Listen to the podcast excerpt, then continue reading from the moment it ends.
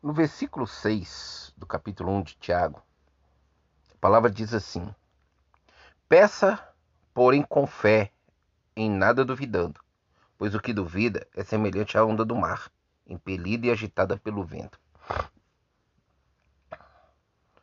Só para lembrarmos, amados, nós estamos aí né, trabalhando em versículo por versículo do livro de Tiago, amém? Estamos no capítulo 1, versículo 6. E ele está falando sobre pedir a sabedoria sem duvidar, amém, amados? Mas quando ele fala que peça, ele está nos dando o quê? O direito de pedir. Tá certo que nós temos muitos pedidos para fazer para Deus, amém, amados? E se a gente for calcular, a maior parte, a maior porcentagem dos nossos pedidos está ligada aos nossos próprios desejos, que são maus, das coisas dessa vida. É fato que esse versículo está falando do, está ligado ao versículo anterior sobre a sabedoria. A sabedoria é de Deus. Amém? Mas peça. Eu quero abrir um parênteses aqui no sentido de que nós podemos pedir qualquer coisa a Deus.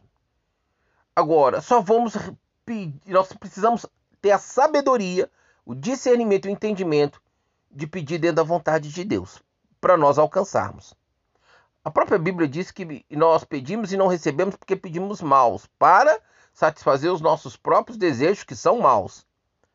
Então, quando eu peço, sabendo o que, que Deus quer de mim é claro que ele vai me conceder. Quando Salomão, né, ali em sonho, Deus se, apresentou a ele, falou que ele podia pedir o que ele quisesse, ele pediu discernimento, ele pediu essa sabedoria para conduzir o povo, ele pediu o que agradava a Deus, o que agradou a Deus.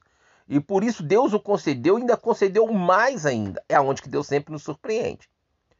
Quando eu peço o que está dentro da vontade de Deus, Deus vai me acrescentar aquilo que eu pedi, ele vai me dar aquilo que eu pedi, mas também ele vai me acrescentar coisas mais e mais é, que estão ligadas até aos desejos, sim, do meu coração, porque eu estou buscando agradar-me dele. Agrada-te do Senhor, ele vai satisfazer os desejos do seu coração.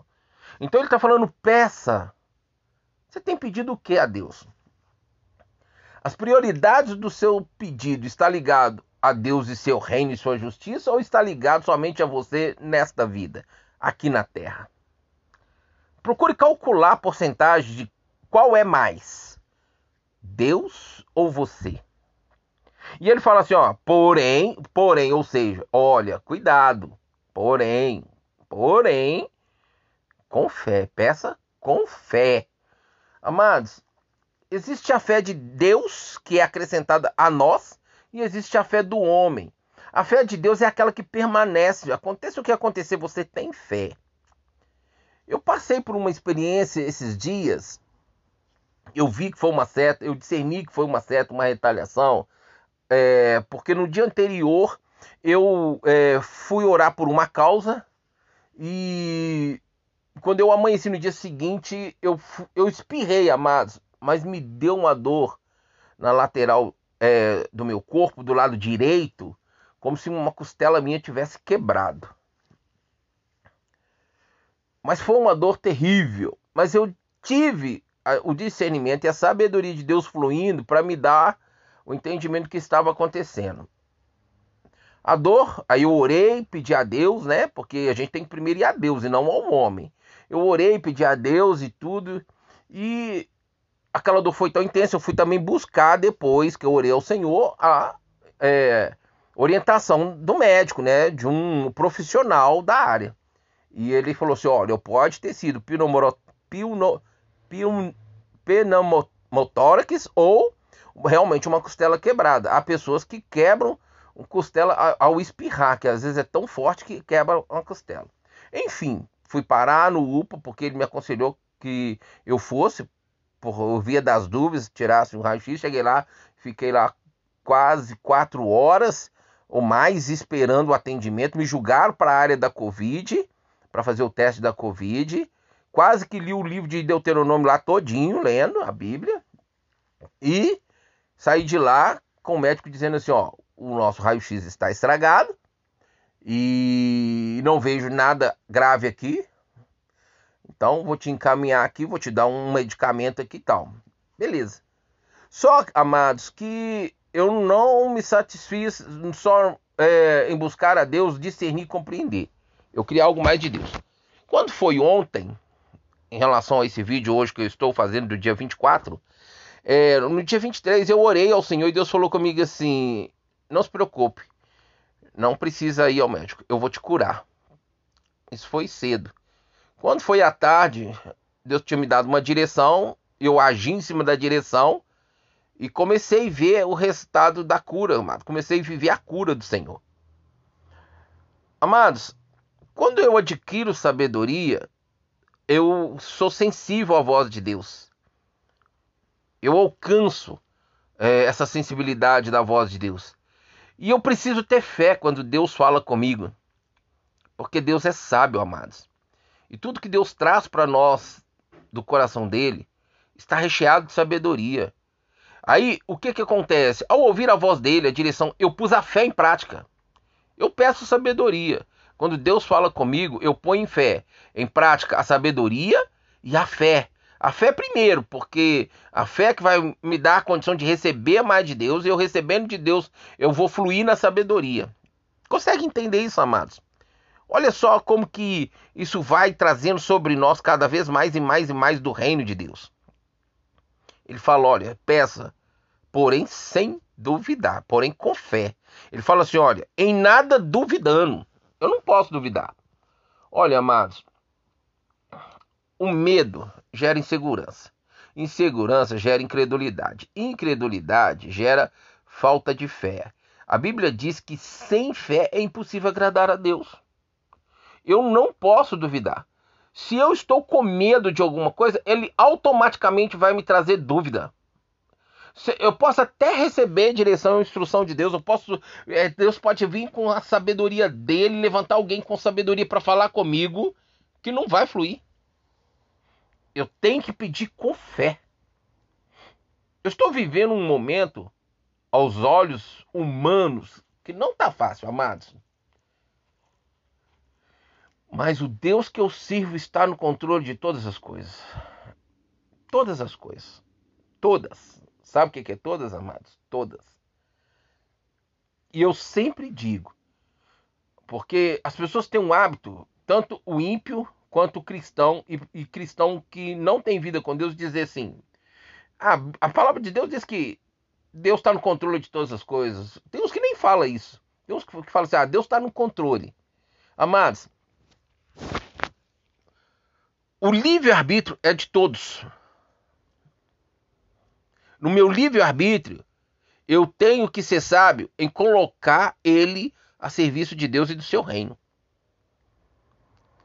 Quando eu faço isso, quando eu amadureço nessa minha conduta e nessa, nesse meu estilo de vida, de colocar nas mãos de Deus o controle da minha vida, aí eu posso dizer que Deus está no controle de todas as coisas.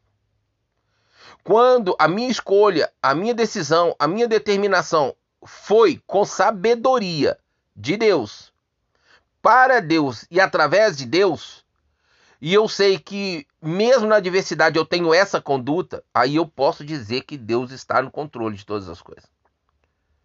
Agora, as pessoas que não conhecem Deus, os cristãos que não têm intimidade com Deus, que vivem uma vida de religiosidade dentro da igreja, está vivendo uma adversidade por escolha, determinação e decisão, sem sabedoria, sem temor a Deus, dizer para mim que Deus está no controle, isso é muito sério. Eu tenho que tomar cuidado com o que eu ponho diante de Deus, amados.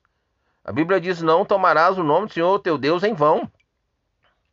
Eu tenho que tomar cuidado com isso. Se eu tenho intimidade com Deus, se eu tenho adquirido de Deus do seu reino a sua justiça, então, ele tem me acrescentado sabedoria, tem me acrescentado entendimento, ele tem me acrescentado conhecimento, ele tem me acrescentado discernimento. São fundamentais, virtudes fundamentais para a minha vida. E quando eu vivo essa intimidade e esse acréscimo de Deus na minha vida, eu estou diante de situações que na qual eu peço a Ele tanta sabedoria ou qualquer coisa dentro da vontade dele, sem duvidar, ah, amados, é certo que eu vou viver, é que é certo que eu vou receber, é certo que você vai receber. Ele está falando: olha, peça, porém com fé. Não peça de qualquer jeito. Não peça julgando palavras diante de Deus por algo que você queira, não. Principalmente na questão do, da justiça e do reino dele. Não, não, não. Peça com inteligência espiritual. A Bíblia fala para nós cantarmos louvores com, com, com, com inteligência, amados. Olha só para você ver.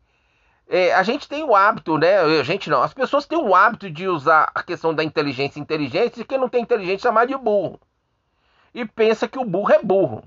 Que não tem é, conhecimento, que não, não tem um entendimento. É... Não, não, amados. Aí ele diz assim: olha. Em nada duvidando, pois o que duvida é semelhante à onda do mar. Comparação interessante, né?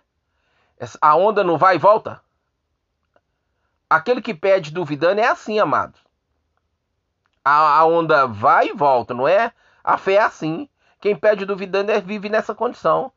Quando ele começa a ver os sinais que vai cumprir, a fé dele tá, tá lá em cima. Quando ele vê que o negócio não tá dando certo, a fé cai. É assim. Não, amados. Eu não tenho que pedir duvidando, eu tenho que pedir com certeza, com convicção do que eu estou pedindo. Está no centro da vontade de Deus. E que se está no centro da vontade de Deus, então ele vai me conceder. Só que, um parênteses, no tempo, modo e propósito dele. Amém? Nós precisamos entender a prova do tempo. Fecha parênteses. Amados, a minha fé não pode ser como a onda do mar. Eu não sei se você que está me escutando agora conhece aquele brinquedo vai e vem, que um fica numa ponta e outro fica na outra, e um puxa a bola vai para lá, outro puxa a bola vem para cá. E, e, com, e o ioiô também, o ioiô todo mundo conhece, mas o vai e vem eu sei que é um brinquedo muito antigo, essa geração de hoje quase não tem é, noção de que brinquedo é esse. A fé do homem, ela se condiciona nessa forma, é igual o ioiô, uma hora tá lá embaixo, uma hora tá lá em cima. É igual o vai e vem, uma hora tá lá, outra hora tá cá. Nós não podemos ter esse tipo de não, amados. E é o que o senhor está comparando. Que é, aquele que duvida fica assim, nessa condição. E ele diz assim: impelida e agitada pelo vento. A Bíblia diz que nós precisamos tomar cuidado, amados, para nós não vivermos aí é, debaixo de ventos de doutrinas. Quem não tem comunhão com a palavra de Deus, com a Sagrada Escritura, quem não tem comunhão com Deus por meio da oração, quem não realmente procura cumprir os princípios da palavra de Deus, os mandamentos, as ordenanças, os estatutos, eu não estou falando de perfeição, tá bem, amados? Eu estou falando aquele que persevera. Aquele que não persevera, ele vive por, por vento de doutrina. E ele é aquele crente macaco. O que é o crente macaco? Pulando de galho em galho. Uma hora ele está na igreja, que ele congrega, outra hora ele está na outra igreja, outra hora ele está numa igreja, outra hora ele está numa reunião de família, procurando né, se orientar por revelação, por profecia, mas sem sabedoria, sem discernimento, sem conhecimento, e fica para lá e para cá, invento de doutrina. Uma hora ele tá, ele congrega na, na Batista, uma hora ele está na Assembleia, outra hora ele está ele tá, ele tá na, na Deus e Amor, e outra hora. Amados, as coisas não podem acontecer dessa forma. Consegue me entender? Nós vamos tomar cuidado com isso. Se a fé ela está em dúvida, ela vai ser como a onda do mar. Hora lá em cima e lá embaixo. Eu não quero para mim esse tipo de, de fé, amados. Eu quero a fé determinante, a fé de Deus. Mas pedir a fé de Deus, amado, é muito sério. Olha lá o que, que Abraão passou. Não é fácil, não. Amém? Então nós precisamos entender que eu não posso viver agitado por ventos. Uma hora eu tô aqui, outra hora eu tô lá, e a doutrina daqui, a doutrina de lá e a doutrina colar. Primeiro, eu tenho que viver a doutrina das Sagradas Escrituras. Amém? Eu tenho que viver as Sagradas Escrituras. Essa é a doutrina perfeita. É assim que nós precisamos viver. Em nome de Jesus. Que o Espírito Santo continue falando conosco, nos dando graça e sabedoria a cada instante, de todo o tempo. Amém? Fique na paz do Senhor.